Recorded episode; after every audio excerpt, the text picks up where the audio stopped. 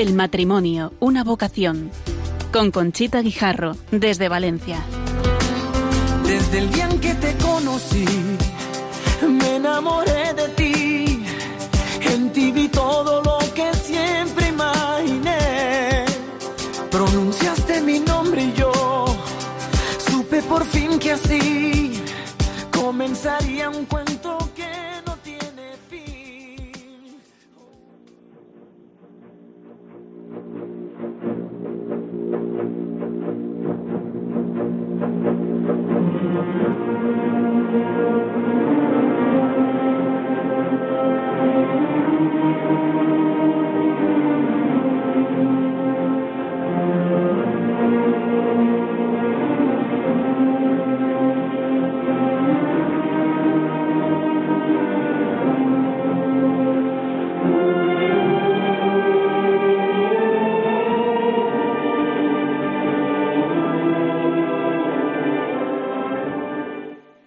Buenas noches, queridos oyentes de Radio María. Estamos aquí en la parroquia de San Miguel y San Sebastián, sede de Radio María en Valencia, y vamos a compartir con ustedes este programa que hemos dedicado a la Semana de la Vida que vamos a celebrar del 24 al 30 de marzo con los actos que les leeré después en el sumario. Recordarles que el miércoles 6 comienza la cuaresma, tiempo de oración, perdón y acción de gracias. Informarles también que el día 1, viernes pasado, hemos empezado la tercera fase y última de Vuelve a casa, vuelve a la iglesia, escuchando Radio María, la radio que cambia vidas. También que estamos celebrando el 20 aniversario de Radio María en España y hemos estrenado el apartado Celebra en nuestra página web www.vuelveacasa.es en el cual podrán ustedes seguir todas las actividades que vamos a ir desarrollando. Repito, www.vuelveacasa.es. Apartado Celebra. Y ya les informo del sumario. Preparen el papel y, y bolígrafo porque esta noche van a tener que anotar muchas fechas y muchas eh, páginas web y muchos teléfonos. El sumario de esta noche comprende lo siguiente. Primero, lo he puesto por fechas. El 8 y 9 de marzo se celebra en Madrid el 22 Congreso Nacional Provida. El 24 de marzo, Manifestación Nacional Provida en Madrid. Información de autobuses desde Valencia. Para reservar la plaza pueden ustedes llamar al teléfono 617 349090. Repetimos, 617-349090. Saldrán desde el Paseo de la Alameda a las 6 de la madrugada el día 24. Después tenemos lo que parroquias por la vida, que aquí en Valencia tenemos bastantes, en concreto la de San José María, en la calle San Clemente, el día 14 va a celebrar una misa a las 12 con bendición de embarazadas y rosario. El día 25 de marzo, Red Madre organiza, junto con el Secretariado Diocesano para la Defensa de la Vida, una mesa redonda con el título Pasado, Presente y Futuro en la Defensa de la Vida en España. El 26 de marzo, el Observatorio de Bioética de la Universidad Católica, junto con el Secretariado Diocesano para la Defensa de la Vida y la plataforma Valencia Sí a la Vida, han organizado unas jornadas con el título La vida humana, ciencia y verdad Razones para la Esperanza. Estas jornadas comienzan el 26 de marzo con la presencia de don Jaime Mayor Oreja, presidente de One of Us, y le seguirán cuatro sesiones hasta el mes de mayo, que serán en la Universidad Católica de Valencia, en la sede de Santa Úrsula, de 18.30 a 20.30. Uno de los que van a participar en estas jornadas, don Julio Tudela, lo tenemos aquí con nosotros. El 28 de marzo, en la Casa Cuna Santa Isabel, va a haber un día completo de oración, desde las 7.15 de la mañana a las 20.15 de la noche. Allí habrá misa, rosario, adoración, etcétera. El 29 de marzo, vigilia juvenil por la vida al estilo TC en la parroquia de Santiago Apóstol en la calle Doctor Oloris 36 de Valencia. Y ya por último, el 30 de marzo, a las 5 horas, entrega de los premios Torrent Sí a la Vida en la calle Palau 2. A las seis horas Santa Misa en la Catedral con bendición de embarazadas y bebés, presidida por nuestro cardenal don Antonio Cañizares. Posteriormente, al finalizar, se leerá un manifiesto. Y a las 20 horas, conferencia La violencia contra la mujer y los embarazos inesperados. En la Iglesia Evangélica, Palabra de Vida, en la calle Honorato Juan 6 de Valencia. Como ven ustedes, tenemos una semana muy activa con muchos actos y que nos gustaría que los que viven en Valencia pudieran participar en todos ellos. Les voy a presentar a los invitados que tenemos esta noche aquí en los estudios de Radio María en la parroquia de San Miguel y San Sebastián. En primer lugar, don Juan Andrés, presidente del Secretariado Diocesano para la Defensa de la Vida, doctor en teología, profesor del Pontificio Juan Pablo II y párroco de esta parroquia, San Miguel y San Sebastián. Buenas noches, don Juan Andrés. Muy buenas noches, un año más. Efectivamente, muy bien, muchas gracias. También tenemos a Amparo Baviera, presidenta de la plataforma Sí a la Vida, vicedecana de Cátedras de Empresa y Emprendimiento de ADE en la Universidad Politécnica de Valencia, doctor ingeniero y madre de dos agrónomos. Bueno, y, madre de dos niñas. Exacto. No, dos niñas, no, dos preciosas niñas. Sí, bueno, ¿eh? que, voy a decir yo que soy su madre, ¿no? Exacto. bueno. Don Julio Tudela, que lo tenemos aquí también, que va a participar en estas jornadas, y que es eh, los datos académicos, el licenciado en farmacia, orientación analítico-clínica por la Universidad de Valencia, es profesor agregado de la Universidad Católica de Valencia desde el año 2008, profesor de la Universidad Distancia de Madrid, UDIMA, ha impartido sesiones docentes en las universidades de Navarra y la Universidad Católica de Ávila, profesor acreditado por ANECA, y como experiencia investigadora ha participado en 16 congresos con ponencias y comunicaciones y ha dirigido más de 40 trabajos de fin de grado. Actualmente es director del máster en bioética de la Universidad Católica de Valencia, miembro del Observatorio de Bioética y del Instituto de Ciencias de la Vida de la Universidad Católica, miembro del Comité Científico de la Cátedra Tomás Moro de la Universidad Católica de Valencia, miembro del Comité de Ética de Investigación y miembro del Comité de Ética de Investigación con Medicamentos del Instituto Valenciano Oncológico, conocido como IVO, donde se trata el cáncer. Buenas noches, Julio, bienvenido. Buenas noches, muchas gracias. Y gracias a ti por haber venido al programa. Y Patricia Lorenzo es presidenta de Red Madre en Valencia, está casada, tiene cinco hijos, miembro de la plataforma Sí a la Vida y si quieres decir alguna cosa más de tus actividades, porque Bueno, bueno, muchas gracias. Nada, bueno, yo es que vengo en calidad de presidenta de Red Madre, pero bueno, además es, eh, trabajo en la Fundación San Pablo CEU y soy coordinadora de proyectos de, informática. Soy licenciada en Ciencias Físicas y diplomada en Ciencias Religiosas. Pues muy bien, muchas gracias, Patricia. Me faltaban esos datos. Eh, y por último, les quiero hablar de Amalia Azcona Sanz, que la llamaremos por teléfono sobre las nueve y veinte, que está en Madrid, es directora general de la Fundación Red Madre, licenciada en Ciencias Políticas y Psicología por la Complutense, máster en Matrimonio y Familia por la Universidad de Navarra, está casada, madre de siete hijos y tiene dos nietos. El pasado 26 de febrero presentó en el Senado, en la Comisión de la Familia, la Infancia y la Adolescencia, el informe sobre la atención a mujeres embarazadas a petición del Partido Popular. Después, cuando hablemos con ella, le haremos unas preguntas al respecto.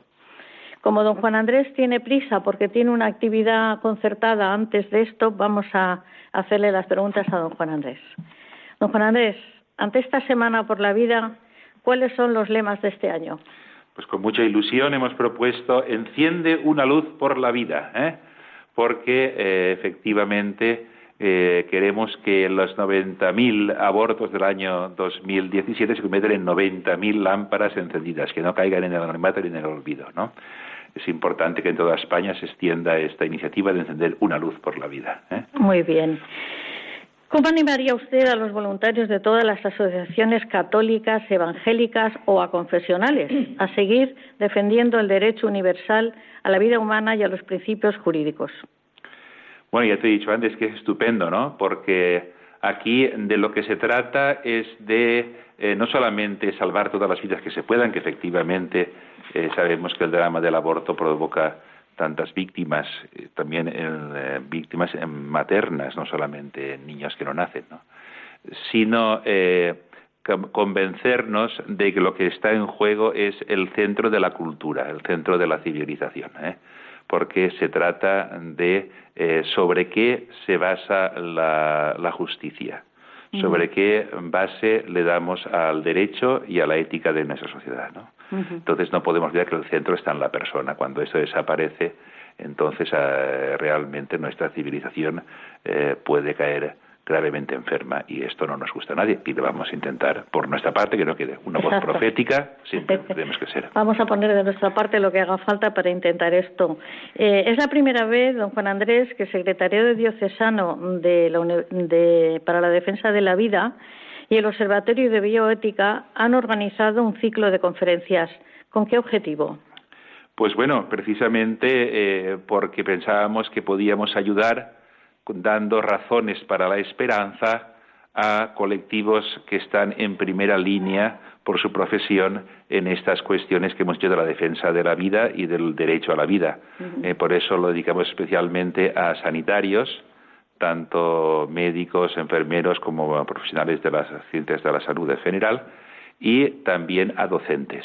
¿eh? Pensamos que son dos eh, profesiones que están muy vinculadas a lo que es eh, la proclamación eh, profética eh, y por tanto sabemos que vamos contracorriente, que van contracorriente. Entonces es importante apoyarles y también a medida posible a mí me gustaría pues que se unieran más, ¿no? O sea, que fuéramos más conscientes de que mm, no, no, se trata simplemente de mi conciencia privada, ¿eh?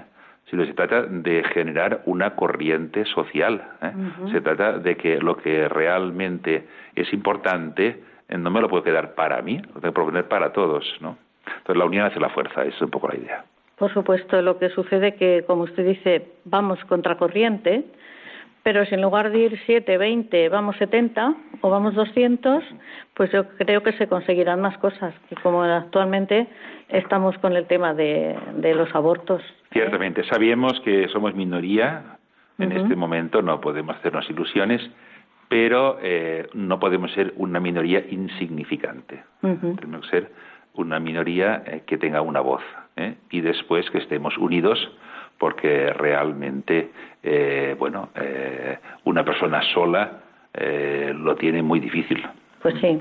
Es muy bueno que nos podamos ayudar. Y aquí tenemos dos, dos testigos de esta, de esta lucha. ¿eh? Patricia, tú eres la presidenta de Red Madre en Valencia. ¿Y qué nos puedes contar de lo que hacéis en Valencia o en, o en España, como tú quieras? Bueno, la, la, Fundación Red Madre eh, tiene dos, como una doble misión.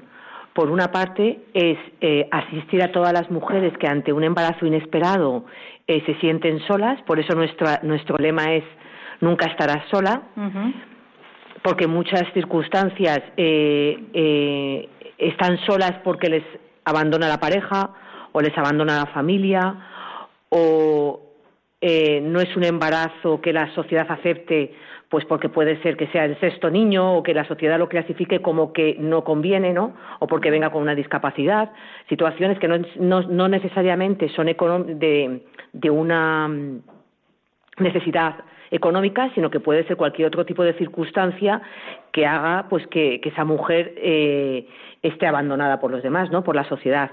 Esa es por, una parte nuestra misión, ¿no? Y luego eh, unido a lo que decía don Juan Andrés Talens, nuestra misión también es crear cultura de la vida, es decir, eh, animar a la sociedad a defender la vida, a los que ya están convencidos de que es un bien, el, mayor bien que tenemos, ¿no? Pues a, proclamarlo, ¿no? A no avergonzarse, porque estamos en un momento en la sociedad que yo creo que no somos pocos, pero sí que somos una mayoría silenciosa. Y cuando uno no defiende lo que cree se acaba convenciendo de que no tiene derecho a defenderlo y que a lo mejor está equivocado, ¿no? Entonces, por una parte es animar a todo el mundo que está convencido de que el mayor bien que tiene nuestra sociedad es la vida de los más indefensos, como puede ser un niño en el lecho, en el, en el lecho materno, eh, también es dar formación, dar charlas a los a los estudiantes, a, a, los jóvenes, ¿no? Para, para, darles razones para defender la vida, ¿no? ¿no? No tanto a lo mejor no solo desde el punto de vista moral, sino también científico, ¿no? Vosotros tenéis un teléfono y una página web Sí. Que si eh, eres eh, tan amable lo puedes decir. La Fundación Red Madre está en 40 asociaciones en 40 ciudades de España, pero atendemos a, nivel nacional. Por ejemplo, en Valencia atendemos a Valencia y a Castellón porque en Castellón por el momento no, no hay sede. Eh, hay un teléfono 24 horas a nivel nacional que es el 627 563 007. Es un teléfono 24 horas que funciona fundamentalmente, aunque creo que acepta llamadas por WhatsApp, y nos derivan los casos a la ciudad mm, que esté más cercana de, la persona que necesita ayuda. Y luego un mail que se llama asistencia24 arroba redmadre.es, que su labor es la misma, ¿no? Derivar a la asociación más cercana. Y entonces, Patricia, cuando una mujer eh, sabe que está embarazada y tiene que, pediros ayudas, ¿qué hace? Llamar a llamar a llamar a este teléfono o poner un correo electrónico ¿Y, cómo, se le atiende? Sí, eh, cuando se trata de, eh, por, por, lo que diga la madre, ¿no? O por la persona cercana, nosotros vemos si es un caso que hay que atender inmediatamente, si es una mujer embarazada que está todavía al inicio del embarazo y que por lo que cuenta, pues hay posibilidad de que se plantee el aborto como la solución, entre comillas, a sus problemas, nos ponemos en contacto con ella inmediatamente. No, normalmente no pasa ni un día, ¿no? Y tratamos de fijar una cita enseguida. Eh, nosotros tenemos psicólogos, tenemos ginecólogos, tenemos abogados, hablamos con ella y en función de cuáles sean sus miedos, porque siempre hay algo, un miedo que, le hace plantearse el aborto, pues o la atendemos emocionalmente o, vemos, ¿no? Y los demás casos, pues cuando vemos que no es una urgencia, pues normalmente en la, siguiente semana se queda con ella. Muy bien. Esta frase a mí me ha gustado mucho, que se la he oído decir a Amalia, eh, nunca estará sola. Porque muchas veces las mujeres no saben dónde acudir y sienten esa soledad porque los seres queridos, que son los que están más cerca de ella, no les prestan ayuda.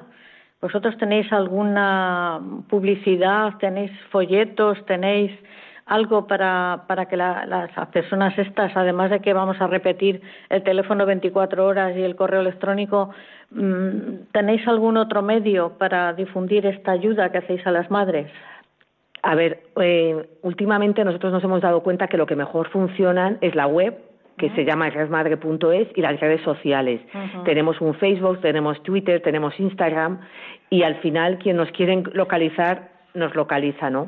y, y, es cierto que cuando atiendes a cuando una mujer le haces ver que, es una valiente por defender lo que lleva en su interior, ¿no? Y que, y que no está sola, pues casi nunca, casi nunca, digo casi nunca porque sí que se dan los casos que al final pues acaban abortando, pero casi nunca lo hace, ¿no? Porque se siente, se siente apoyada y cuidada. ¿Cuántos casos habréis atendido en Valencia durante el año 2018? Atendemos, no tengo la cifra ahora mismo delante, pero unos 100 de seguimiento mensual, unos 100 al año. Luego es cierto que recibimos muchísimas llamadas, incluso muchas mujeres que, que, a lo mejor con un par de citas pues ya no necesitan más ayuda, ¿no? Porque nosotros piensa que luego atendemos hasta que el niño tiene un año entregándole enseres, pañales, alimentos. Hay muchas mujeres que, gracias a Dios, no tienen una necesidad económica, sino que ha sido eh, un problema de otro tipo. Entonces, en el momento que has conseguido o han conseguido ellas, porque al final nosotros no solo les damos una palmadita a la espalda y, todo nuestro apoyo, en el momento que han conseguido superar esa crisis, ya no nos necesitan más. Claro, porque también eh, al final también hay muchas veces, perdona, que hacemos un trabajo de, de con la familia, ¿no? De conseguir que la familia pues acepte la nueva realidad. Pues muy bien, muy muy completo. Y también creo que les dais formación de cursillos para poder optar a obtener un trabajo.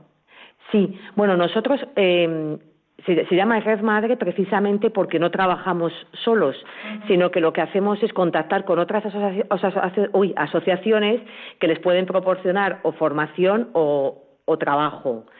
Eh, nosotros damos unos cursos muy básicos en el local de cuidado del bebé, de higiene, pero sí que les derivamos a otras asociaciones donde les pueden facilitar formación y empleo.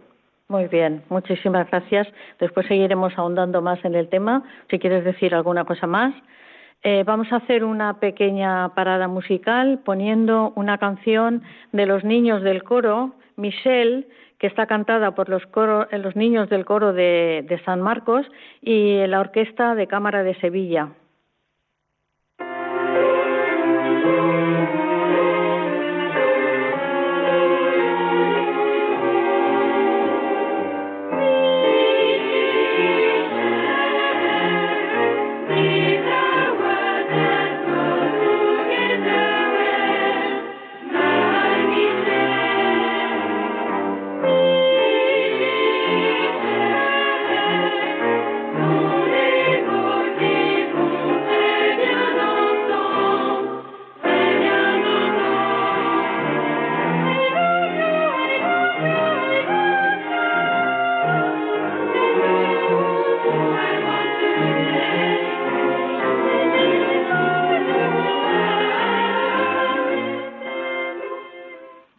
Buenas noches, Amaya. Buenas noches. Me alegro muchísimo de escucharte y de pensar que estás ahí al otro lado del teléfono para contestar a las preguntas que te hemos preparado. He leído tu currículum y la verdad que mm. la, la disertación que hiciste en el Senado el día 26 de febrero la he oído varias veces y es muy buena, muy buena. Yo la voy a recomendar a nuestros oyentes para que se la bajen y la puedan escuchar. Mira, no sé si estás oyendo. Fue un reto. Fue un reto, la verdad que sí, porque solo te dieron 20 minutos y, en 20 minutos se pueden decir mm. pocas cosas. ¿eh? bueno, yo intenté decir todo lo posible, todo lo que teníamos que decir. Muy bien, muy bien. Amaya, no sé si estás oyendo el programa, ya ha intervenido don Juan Andrés Talens y Patricia. Y ahora te voy a preguntar a ti, ¿eh? No lo estaba escuchando porque prefiero no tener resonancias, entonces. Vale, muy bien. Pues mira, ahora te voy a preguntar a ti sobre cuándo se fundó Red Madre en España. Pues Red Madre se fundó en marzo del 2007, ya llevamos 11 años y iniciamos la actividad pues para ofrecer ayuda y apoyo a las mujeres embarazadas que a veces son penalizadas por su maternidad. Pues sí. Oí en, el, en esto que hablaste en el Senado, oí que en la memoria de 2017 habíais ayudado a unas 18.000 mujeres que pidieron ayuda en Red Madre. Sí, así ha sido. Cada año aumenta el número de mujeres que nos solicitan ayuda o información o apoyo por causa de su embarazo. Sí, son muchas mujeres. Y bueno, me ha llenado de alegría cuando dijiste que nueve de cada diez que acuden a vosotros siguen el embarazo. Sí, es un número estupendo. No, nos gustaría que fueran 10 de cada 10, pero mm. bueno, siempre hay alguna mujer con debilidad o con angustia que no ve esperanza en su embarazo. Y, pero en general las mujeres que acuden a Red Madre lo que piden de nosotros es un empujón.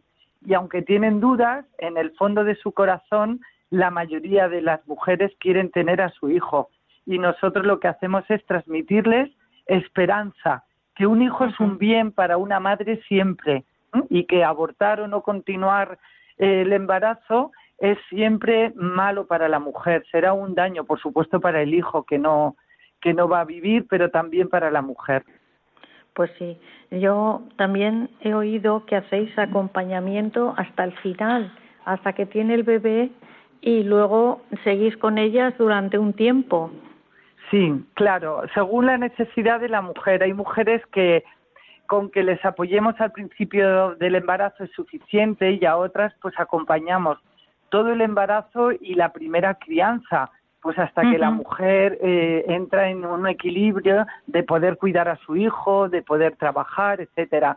También depende de la situación de la mujer, si tiene apoyo familiar o no tiene ninguna red de apoyo a su alrededor. ¿Existe maltrato en las embarazadas? Sí, sí existe. Existe maltrato. Eh, no, no voy a decir igual que en las demás, sino más, porque se está viendo que el embarazo es una causa donde empieza el maltrato, porque el varón no quiere asumir la responsabilidad de la paternidad. Y en ese momento empieza a haber un maltrato, primero psicológico, para intentar que la mujer aborte. Y en otros casos se pasa ya a un maltrato físico, donde la mujer es agredida además en, pues en las entrañas para eh, provocar un, un aborto. Sí existe, sí, es gravísimo.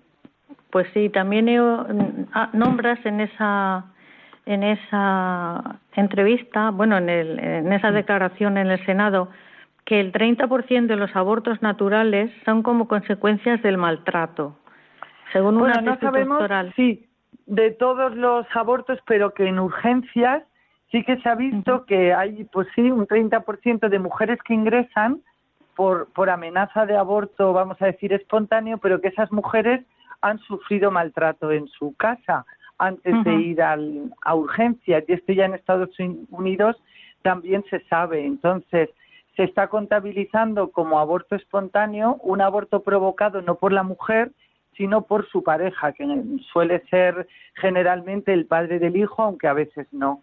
Y entonces no puede ser, no se puede considerar un aborto natural, sino un aborto provocado ajeno a la mujer. es de una gravedad porque aquí habría dos, dos víctimas, la mujer que sufre maltrato y el niño que puede perder su vida, que en muchos casos la pierden. Amaya, ¿cuántos voluntarios tenéis en toda España? Pues gracias a Dios muchos, porque si no, no podríamos atender a tantas mujeres. Pues mm, no sé, como lo de los voluntarios, pues es un número que unas veces vienen más, otras menos, pero yo creo que alrededor de 1.300 voluntarios en las 40 asociaciones Red Madre, porque Red Madre funciona a través de asociaciones que están por toda España. Y bueno, pues gracias a ellos. Lo has dicho Patricia, que has dicho Patricia 40 o 43. Más de 40. Bueno, son más de 40, de, vamos a decir, de derecho porque tienen CIF, pero luego algunas tienen delegaciones, o sea que realmente pueden ser 43. Muy bien. Mm, ¿Tú, ¿Tú crees que existen políticas de ayuda a la maternidad o está penalizada la maternidad? Bueno, no es que crea, es que no las hay. no las hay, uno las busca. Hemos hecho un estudio a través de lo que hemos llamado Mapa de la Maternidad en España. Hemos investigado y preguntado a todas las consejerías de, pues de mujer, de familia, hemos ido a los ayuntamientos y realmente no hay políticas concretas de apoyo a la maternidad. Y en las leyes laborales tampoco se ve que haya unas leyes que ayuden a la mujer trabajadora a continuar en las mismas condiciones que los hombres, pues cuando hay un embarazo o a la vuelta de la baja. Realmente no hay políticas de ayuda a la maternidad, pero es que en España tampoco hay políticas familiares serias ni planteadas a largo plazo que ayuden a las familias a tener los hijos que quieran tener. Sí, eso te iba a preguntar. los hijos, sí. Eso te iba a preguntar si las familias españolas tienen los hijos que desean tener. No, no. Todos los estudios, todas las encuestas ya se sabe que no, que las familias han tenido menos de los que les gustaría tener, pues porque eh, por la carestía de, las, de la vivienda, por las dificultades de conciliar los horarios, por la carestía de las guarderías y porque además tampoco la sociedad apoya a, a, los hijos, como que no se entiende que los hijos sean, además de un bien personal, es un bien social. ¿No? Pero la sociedad española es como que, que no, no entiende la crianza, no entiende que hay que apoyar a las familias en, pues hombre, en continuar las generaciones, ¿no? Es que para que se mantenga nuestra sociedad como la estamos conociendo. Es una dificultad importante, hay que tiene que haber un cambio cultural en el tema de la familia y de los hijos. Tenemos el menor índice de crecimiento de natalidad, creo que estamos el segundo peor del mundo. Claro, eso les debería preocupar a nuestros políticos, a los gobernantes. Es un tema porque a mí me preocupa más cada persona individualmente considerada, ayudar a una mujer y ayudar a las familias eh, en concreto, pero a los políticos debería preocuparles este problema que tenemos demográfico muy importante y que lo vamos a sufrir todos dentro de unos años. Pues sí. Pues Amalia, muchísimas gracias por estar en el programa del matrimonio, una vocación y darnos esta un poquito de esperanza, a ver qué medidas le proponéis a los políticos para que intenten arreglar esto. Bueno, pues tenemos muchísimas y se las vamos a proponer continuamente a todos, siempre, cada día que hablamos con un político, nosotros les ayudamos y les damos ya pues cosas reflexionadas y medidas que son prácticas y que tampoco cuestan mucho dinero. Es una pues cuestión de voluntad de apoyar a las familias. Pues muy bien. Queridos oyentes, ya saben que con Red Madre nunca estará sola. Se lo repetimos a las mujeres que nos estén escuchando de España y en concreto a las de Valencia, que aquí está la delegada de Valencia, Patricia, para ayudar en lo que haga falta. Muchas gracias, Amalia, y te espero ver el día 25 que vienes a, compartir con nosotros lo que ha preparado la, a ver, el 25, la mesa redonda que han preparado desde, eh, vamos a ver, Red Madre y Provida, Provida, Fecapa, Fecapa y Torrentes y a la vida. Y Torrentes y a la vida, me lo están apuntando. Muchas gracias, Amalia. Buenas noches. Y nada, espero verte el día 25. Adiós, buenas noches. Pues seguimos aquí en, el programa El matrimonio, una vocación, que tenemos de invitados a, don Julio Tudela, que lo tenemos ahí calladito. Por ser hombre lo tenemos ahí calladito. No es que queramos castigarte, es que teníamos las llamadas programadas. Mira, mm, tú vas a participar en, en el tema de, de esta, este ciclo de conferencias que ha organizado el Secretariado Diocesano para la Defensa de la Vida y el Observatorio de Bioética. Y yo te pregunto, mm, ¿qué objetivos, con qué objetivos habéis preparado esas jornadas? En total son cinco conferencias. Muy bien, pues eh, esta semana por la vida surgió la inquietud de acercar de una manera accesible e inteligible a la gente que tiene algún tipo de responsabilidad, bien en la educación o, o bien en el campo de la biomedicina o simplemente cualquier padre o cualquier persona interesada en asuntos bioéticos, eh, darles la oportunidad de acercarse de una manera fácil, de una manera divulgativa, al verdadero corazón de los problemas bioéticos que acompañan al avance científico y al respeto eh, de la vida humana.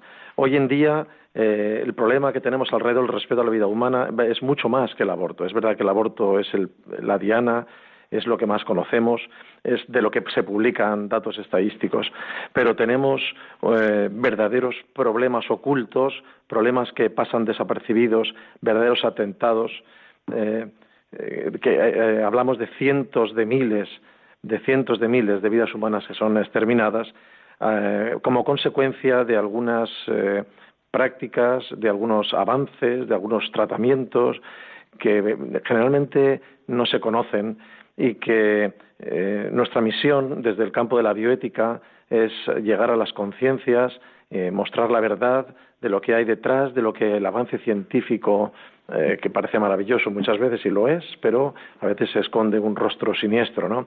No siempre, gracias a Dios. Esta semana se llama hemos puesto este subtítulo Razones para la esperanza. Por eso estamos nosotros trabajando en la bioética, siguiendo el rastro de otros que nos han precedido y que han eh, subrayado siempre el valor inviolable de la vida humana en toda circunstancia, desde la concepción hasta la muerte natural, independientemente de las circunstancias y de la situación concreta que acompaña a cada uno.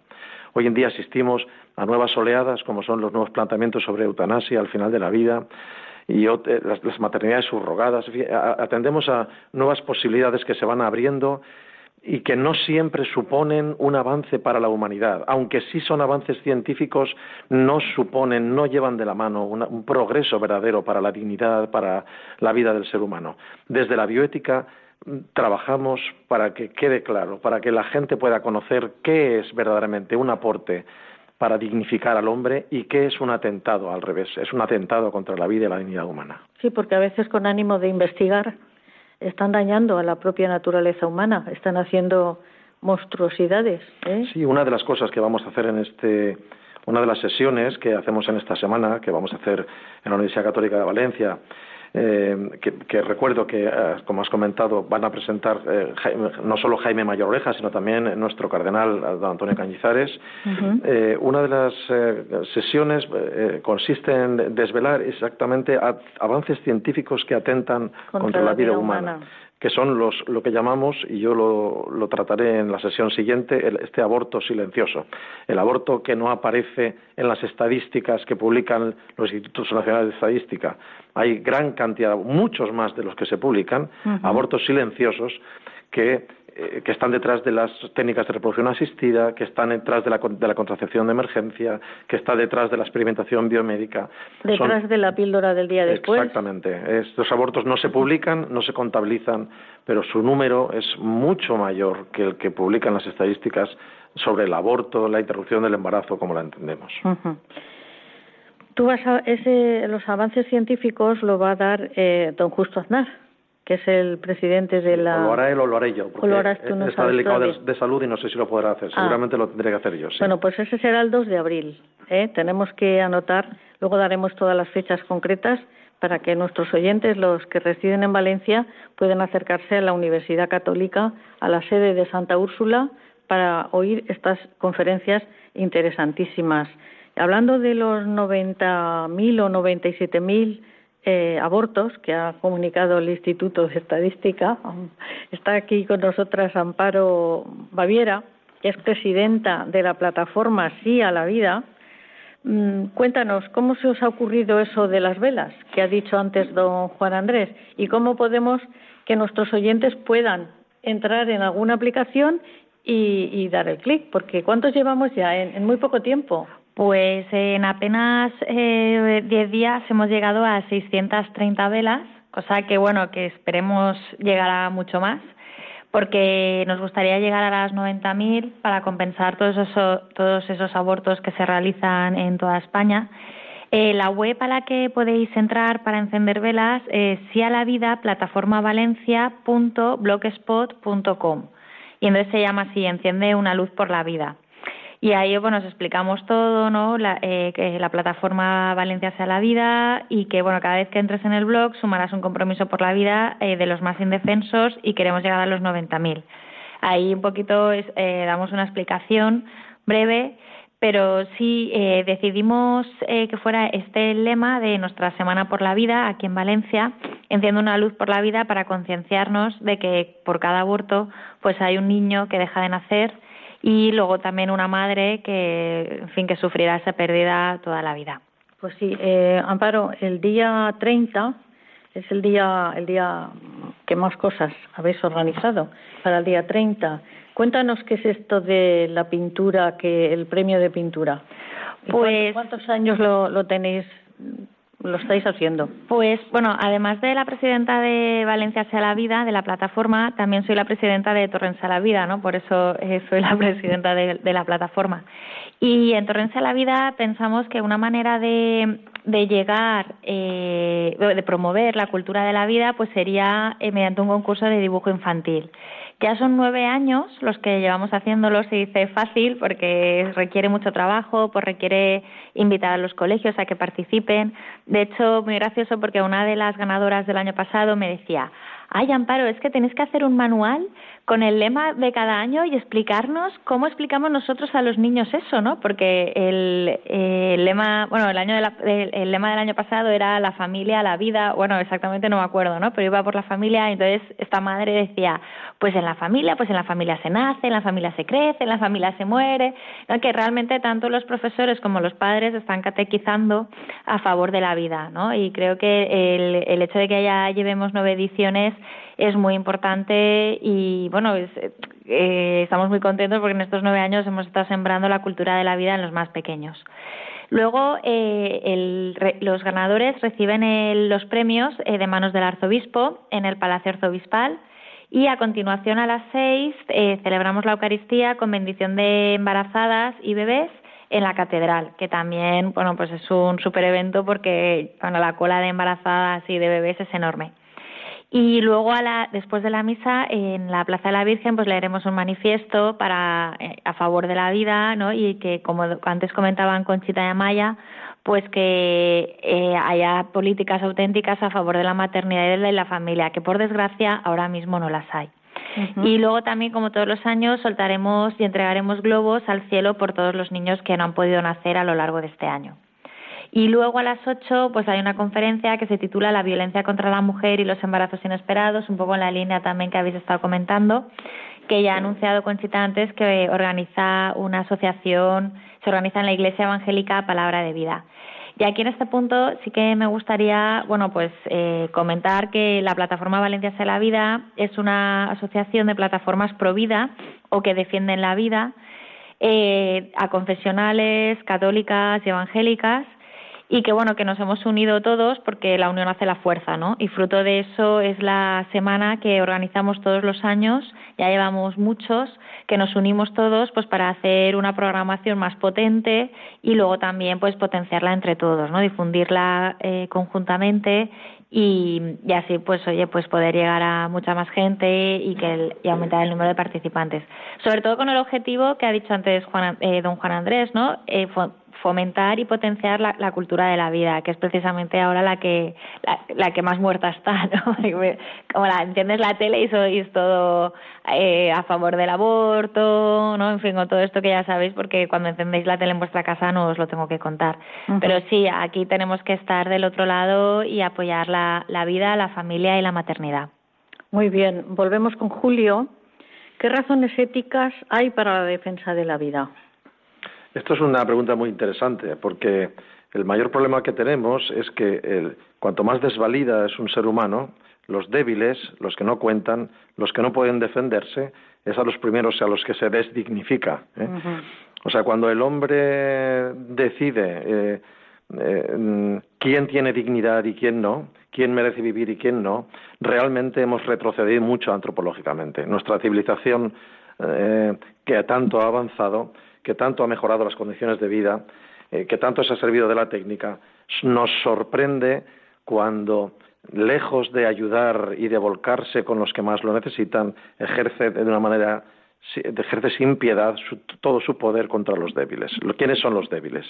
Los débiles son los no nacidos, los débiles son los enfermos, los débiles son los niños con defectos genéticos, los síndromes de Down, los débiles son los enfermos, los, los débiles son los dependientes, los débiles son los moribundos. Los ancianos.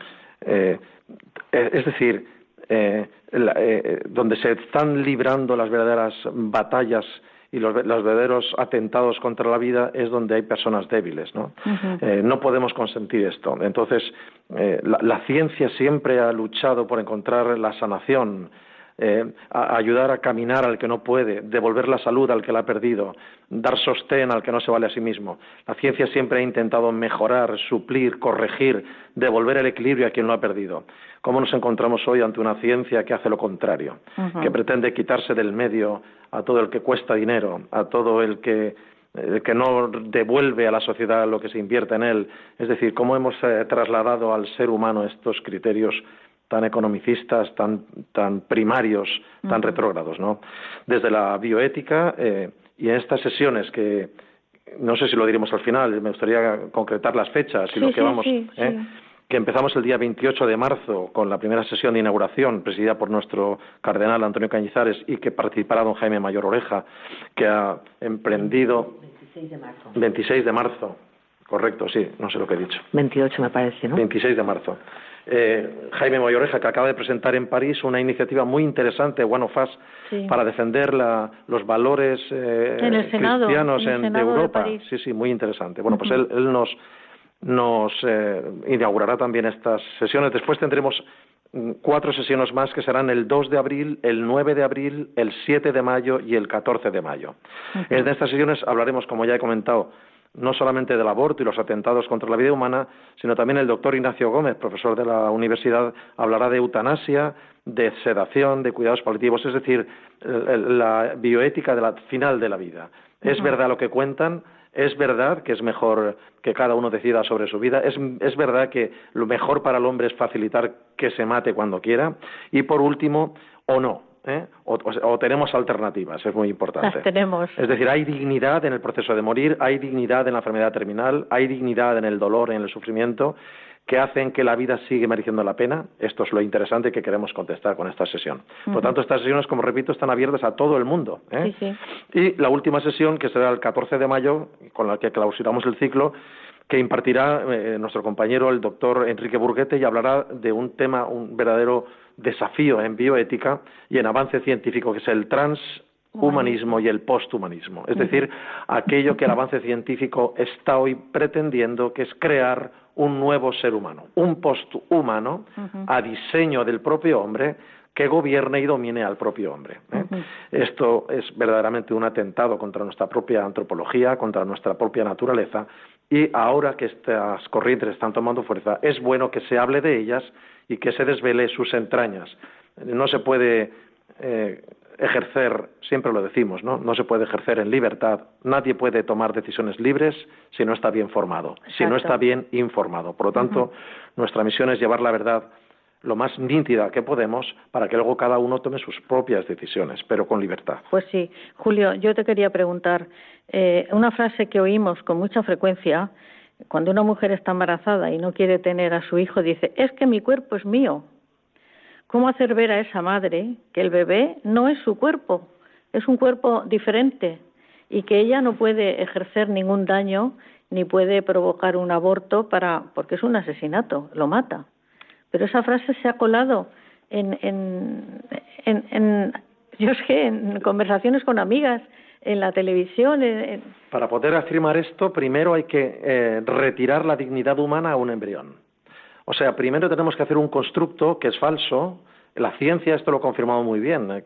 Cada avance científico confirma que el ser humano comienza su andadura en la concepción, en la fecundación del espermatozoide y el ovocito. Pero este tema es muy importante porque si verdaderamente el ser humano, y hay sentencia del Tribunal Superior de Justicia Europeo que lo han reconocido así también, hoy el mundo científico también lo reconoce, la vida humana comienza con la fecundación. Si reconocemos que un embrión es un ser humano, es decir, es un individuo humano independiente de su madre, con derechos, sobre todo con derecho a vivir, desvalido, por lo tanto hay que proteger, no podemos establecer que que es, un aglomerado celular, que es una parte del cuerpo de la madre. Es decir, el problema es científico, pero es también antropológico.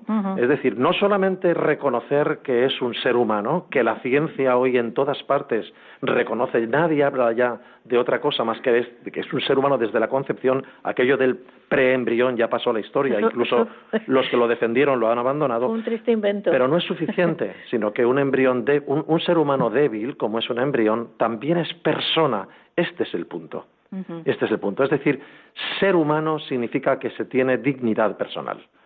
Se es ser humano en estado embrionario, todos hemos sido un cigoto, todos hemos sido un cigoto, también seremos seres humanos, personas, cuando estemos desvalidos en una cama con Alzheimer o imposibilitados. No dejamos de ser personas mientras vivimos en este mundo, ¿no? Y esto es lo que la ciencia tendría que tener siempre detrás. Lo que pasa es que los que sufren los atentados contra la vida son precisamente los que no se pueden defender, los débiles, ¿no? Exacto. Y, a favor de ellos y en su defensa, me estoy acordando de Jerome Lejeune, cómo dedicó su vida a defender estos niños, los niños con trisomía, con síndrome de Down, que no podían defenderse. Y, y, renunció a su carrera, renunció al Nobel, renunció a tantas cosas por defender la vida humana en cualquier estado, específicamente en los estados de mayor debilidad y dependencia. Esto es hacer ciencia esto es el progreso humano. Lo otro no es un progreso, es un retroceso. Exacto. Bueno, pues más claro no se puede hablar. ¿Eh, Julio? La verdad que mm, estoy contenta de, de, cómo está terminando esto y ahora ya se nos está acabando el tiempo. Voy a dar paso Amparo por si quiere decir alguna cosa, presidenta de la plataforma Sí a la Vida y de Torrent Sí a la Vida. Bueno, pues yo me gustaría, bueno, obviamente Conchita va a cerrar el programa, pero sí que me gustaría invitaros a todos los valencianos y valencianas a participar en la Semana por la Vida para que seamos un mayor número de personas las que asistan a todos los actos. Y luego también jóvenes, el 29 de marzo, Vigilia Juvenil por la Vida a las ocho y cuarto al estilo de TC en la parroquia Santiago Apóstol, ¿vale? Que tenemos actos para todos. Así que espero veros ánimo y cuantos más mejor. Y estáis todos invitados. Muy bien, Patricia, ¿tú qué quieres, cómo quieres despedirte de nuestros oyentes? Pues yo, una vez más, que siempre que me da la oportunidad lo digo, animar a todo el mundo que nos esté escuchando a defender siempre la vida, a, a dar la enhorabuena a todas las mujeres embarazadas que se encuentren, independientemente de las circunstancias en las que ese niño venga al mundo, porque lo más grande es la vida, ¿no? Y y bueno, y, nada, animar a todo el mundo a participar en todas las actividades que vamos a organizar durante la Semana por la Vida en, en Valencia. Si no han podido anotar todo lo que se ha dicho esta noche, saben que pueden preguntármelo en mi correo electrónico, el matrimonio una vocación 2, en número radiomaria.es. El matrimonio una vocación 2 arroba radiomaria.es. Repito que estas jornadas van a ser en la Universidad Católica, en la sede de Santa Úrsula, y que van a ser cinco días inolvidables. Julio, ¿cómo te quieres despedir de nuestros oyentes? Pues me quiero despedir eh, eh, llamándolos a buscar la verdad. ¿eh? no nos conformemos con los eslóganes que la publicidad, que los movimientos políticos y sociales nos reparten sin fundamento, sino nos interesa desde la universidad, pero nos interesa llamar a la puerta de todas las conciencias para que busquen, busquen ardientemente la verdad y defiendan la vida. La verdad es la que nos hace libres y la verdad es que el ser humano es digno y merece ser respetado en todas circunstancias. Y todo ser humano es único e irrepetible. Así es. Ser humano que se le condena al aborto, ese ya no nace, ese ya no vuelve a, no vuelve a tener vida. Entonces pensemos en eso, en la dignidad de todo ser humano, como ha dicho Julio. Les comento que el próximo programa, que será el 1 de abril, lo vamos a destinar a, al, lo dedicaremos a dar a conocer la beatificación de Guadalupe Ortiz de Landazuri, que se llevará a cabo el 18 de mayo en Madrid. Es una laica del Opus Dei y que bueno va a llegar a los altares porque va a ser declarada beata el 18 de mayo y agradezco a ah mira ya ya me están enseñando lo de la vela ha subido en este momento en estos momentos sí ha subido casi 200 815 muchísimas gracias a todos nuestros oyentes que seguro que habéis sido vosotros porque vamos en 10 minutos hemos triunfado pues nada, hay que seguir en ese campo. Y ahora eh, les voy a rezar una oración que, que he encontrado y que espero que sé que me voy a emocionar, es dedica, oración dedicada al niño abortado. Nos vamos a poner la música de Claro de Luna de Beethoven. Padre Celestial, que nos has dado el don de la libertad para amar y seguir tus caminos y mandamientos, perdona a aquellos padres que abusando de esa libertad destruyen el don de la vida que tú les has dado a sus hijos. Perdona a aquellos que destruyen la vida humana abortando al hijo que esperaban. Dale a esos niños que no llegaron a nacer la oportunidad de gozar tu presencia por toda la eternidad. Ayúdame a solidarizarme con tus pequeños, aceptando de corazón las palabras de tu Hijo. Cuantas veces, cuántas veces hicisteis esto a uno de mis hermanos menores, a mí me lo hicisteis. Permíteme entonces, Padre, adoptar hoy espiritualmente a un niño no nacido que está en peligro de ser abortado y ofrecer mis oraciones, trabajos, gozos y sufrimientos por ese pequeño, para que pueda nacer y vivir para tu mayor honor y gloria. Te pido en nombre de Cristo, tu único Hijo, en unión con el Espíritu Santo, que es Dios por los siglos de los siglos. Amén. Buenas noches, agradezco a Ramón y a Ángelo técnicos y les dejo con los compañeros de informativos.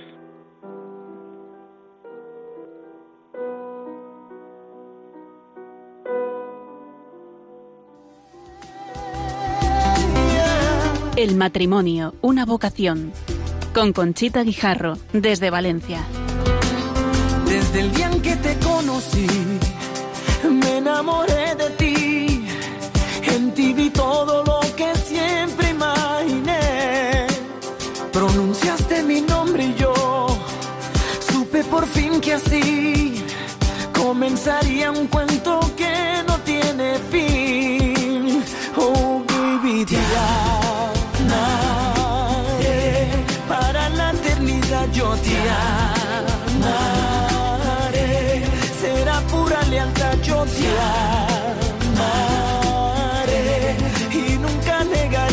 amaré que te